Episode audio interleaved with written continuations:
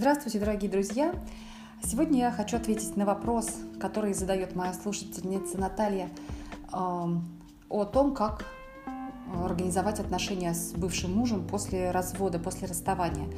Э, здесь специфическая ситуация, она описана в письме. Отец э, не хочет общаться с детьми и не помогает семье, и дети, в свою очередь, тоже не очень хотят общаться с отцом. И вот Наталья волнуется и думает э, о том, как ей организовать это общение. Итак, письмо. Здравствуйте, Елизавета. Я развелась с мужем после 20 лет совместной жизни. Со мной двое детей, 11 и 13 лет. Муж не хочет общаться с детьми, говорит, они сами, если захотят, пусть мне звонят. Мы живем в разных странах. Общаться с ним дети не хотят. Видимо, таят обиду за то, что он уехал от них. Такой вопрос. Как уговорить детей общ... начать общаться с отцом? Ведь у них сложный период возрастной, и им очень нужна поддержка отца. Отец не понимает таких тонкостей, ведь он был воспитан мамой, отца навещал редко. Со мной он тоже не общается. Я пишу ему письма, которые он не читает. Что мне делать, не знаю. Он живет один, никаких новых отношений у него нет. Меня винит в том, что я его держала на коротком поводке, обзывает меня пиявкой, который присосался не хочет помогать финансово, алименты не платит. Спасибо заранее. А, первый фактор. Вот я обращу внимание в этом письме на несколько важных ключевых факторов, и ответ, а, ну, мой ответ на вопрос слушательницы станет из этих факторов а, виден, очевиден. Первый фактор, который нужно учитывать, это то, что на расстоянии семья живет в разных странах, и на расстоянии общаться еще сложнее, нежели если вы после развода живете в одной стране. В любом случае это сложность, но расстояние добавляет этой сложности. Эм, нужна очень высокая мотивация и довольно высокий уровень самоорганизации людей, чтобы они поддерживали эту связь. Она во многом становится искусственной. И прежде всего важна высокая мотивация, тяга людей друг к другу.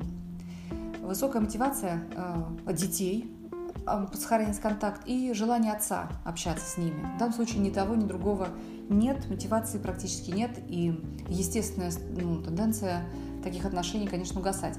Хорошая, ну, высокая мотивация к общению складывается из того, что были хорошие отношения до того, как люди вынуждены были расстаться, была психологическая близость, была какая-то тяга друг к другу.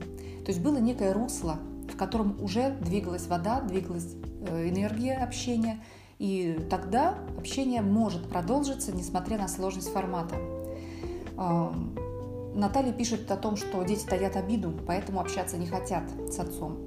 Но вполне вероятна ситуация, что несмотря на обиду или вместе с обидой существует, э, ну, отсутствует скорее то русло, в котором общение проистекало раньше и было питательным для обеих сторон, для взрослого мужчины и для детей.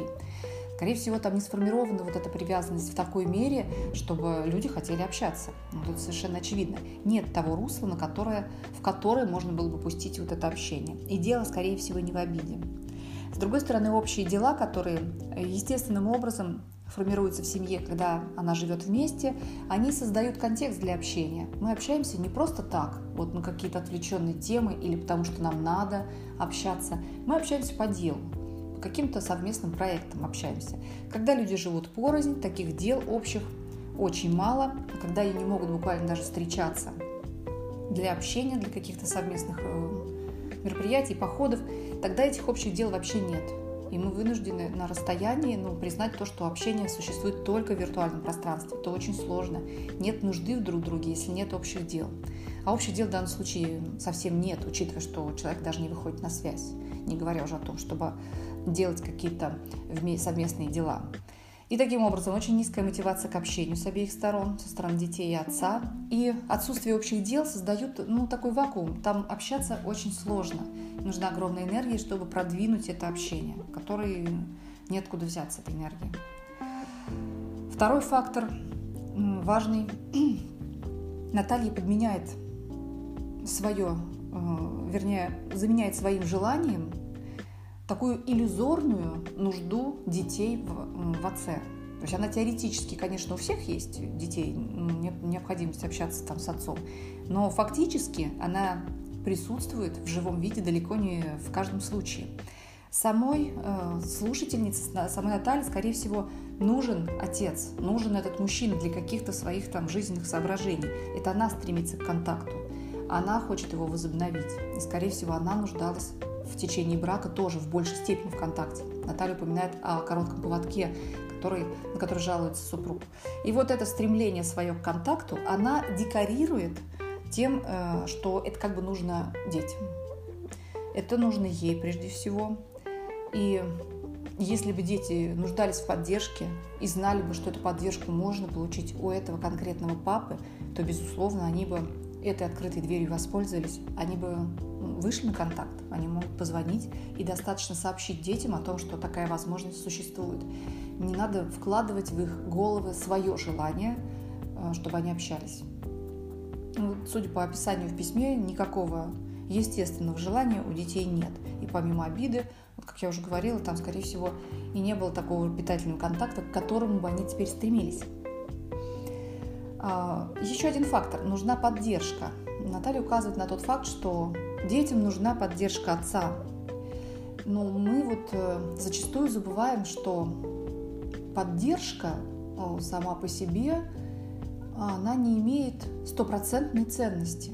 То есть очень важно не просто наличие поддержки, а фигура того, кто нас поддерживает. Потому что, знаете, иная поддержка может завести человека вообще в глубокий тупик. У алкоголиков тоже есть поддерживающее окружение, это их собутыльники, но ничего хорошего от такой поддержки не происходит. Это, хотя и такой экстремальный пример, но он имеет э, ну, право на существование, потому что в описанном случае человек, бывший муж, настроен 100% враждебно к семье. И не только к жене, а, скорее всего, вообще к этому ну, сообществу людей, из которого он убежал и не хочет никак помогать ни финансово, ни духовно. И вот вопрос, нужна ли поддержка такого человека детям? Может ли он оказать какую-то поддержку? Если он не вкладывается финансово, не помогает семье, дети еще в том возрасте, где нужна очень большая финансовая поддержка, всякая материальная поддержка, разделение ответственности, и этот мужчина не хочет вкладываться, он не оказывает никакой поддержки. Вопрос такой, точно ли при таком положении вещей детям будет полезно эм, такая, знаете, как бы лидерство вот такого человека, который так настроен в данный момент. Он не хочет этой семьи, он враждебен к ней. Почему он должен хорошо поддержать детей? Вот надо задать себе такой вопрос. Что хорошего может этот человек дать детям именно сейчас, когда он настроен так плохо э, к своей бывшей жене, что даже не читает ее писем. Точно ли он передаст детям что-то хорошее? Возможно, когда-то в другом там, временном отрезке они смогут общаться и смогут давать друг другу что-то ценное. Но совершенно не факт, что на сегодняшний день эта поддержка, тем более которую человек оказывает практически насильственно, сам к ней не тяготеет, что эта поддержка окажет э, положительное влияние на развитие детей. Вполне возможно, что поддержка такого рода, такой фигуры, которой сейчас является отец, окажет, наоборот, дестабилизирующее влияние на детей и обострит их э, отношения с матерью в том числе. То есть, когда мы говорим, нужна поддержка, но надо всегда все-таки смотреть очень детально. Не любого человека в любое время нужна поддержка.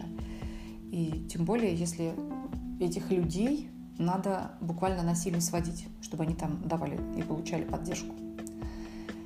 А, в данном случае Наталья тратит время, тратит энергию, силы на то, чтобы вот этот поводок, который муж оборвал и убежал куда-то там вообще в поля, склеить его обратно. Ну, с помощью детей, с помощью каких-то э, идей поддержки. Она хочет обратно склеить, связать этот поводок и как-то его вышить, декорировать его идеями поддержки, идеями необходимости э, этого человека в семье. Таким образом э, происходит дополнительный отток ее энергии. Во-первых, это совершенно все вне ее власти. И фактические действия людей, и уж тем более, тем более их э, духовное, духовный настрой – это все находится за пределами власти человека. И если мы пытаемся все время в этой области рулить, то нам обеспечено чувство разочарования, чувство собственного бессилия, беспомощности и бесконечной попытки ситуацию поправить. В общем, никакой пользы от этого в данном случае не будет. Надо отказаться от попытки повлиять на состояние других и направить свои силы на то, чтобы растить детей потому что детям еще нужно очень многое и в материальном, и в духовном, и в психологическом отношении. И именно туда надо пустить силы. Не нужно больше писать писем, которые никто не читает, и не нужно пытаться уговорить детей э, получить поддержку от какого-то человека, учитывая, что никто, в общем, этого не хочет. И тогда аккумуляция сил, аккумуляция энергии произойдет э, в более таком верном ключе. Нужно ну, по возможности аккумулировать собственные силы, а не пытаться у других людей устроить вот эти резервуары для аккумуляции сил. Например, даже если это касается своих детей. И таким образом вопрос, как уговорить общаться, э, имеет, скорее всего, простой ответ, что никак этого не надо делать. Не надо больше пытаться этого сделать. И ситуация, скорее всего, станет более спокойной, более здоровой. Когда вы признаете эти ограничения, признаете то, что, в общем, в них даже и плохого-то ничего нет. Потому что фигура отца не является в данном случае ну, великим образцом э, хороших человеческих качеств, раз он таким образом враждебно к вам настроился и к своим детям в том числе. На сегодня это все. Всего вам доброго. До свидания.